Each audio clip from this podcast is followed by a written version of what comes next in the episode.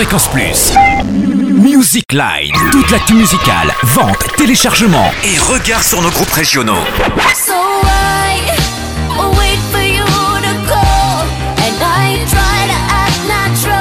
Bonjour Totem, bonjour à tous. Quoi de neuf dans les bacs de Bourgogne-Franche-Comté en ce lundi 2 décembre? C'est le grand retour de Britney Spears avec son nouvel et huitième album studio alors qu'elle fête aujourd'hui ses 32 ans.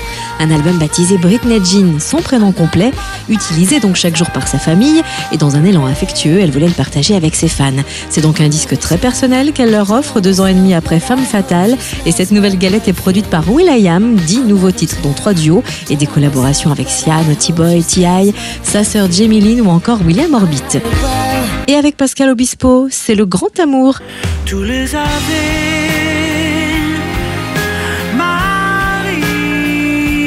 17 ans après Les Fleurs du Bien et après avoir écoulé 200 000 exemplaires de son best-of millésime, Pascal Obispo revient dans les bacs de Bourgogne-Franche-Comté aujourd'hui, alors qu'il n'a pas encore terminé sa tournée best-of. Il publie son nouvel et neuvième album Le Grand Amour, réalisé par Pierre Jaconelli, avec qui il a déjà travaillé sur Superflu.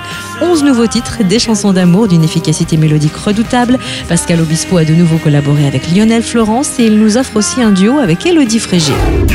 Maître Gims investit également les bacs de Bourgogne-Franche-Comté avec la réédition de son album solo subliminal La Face Cachée.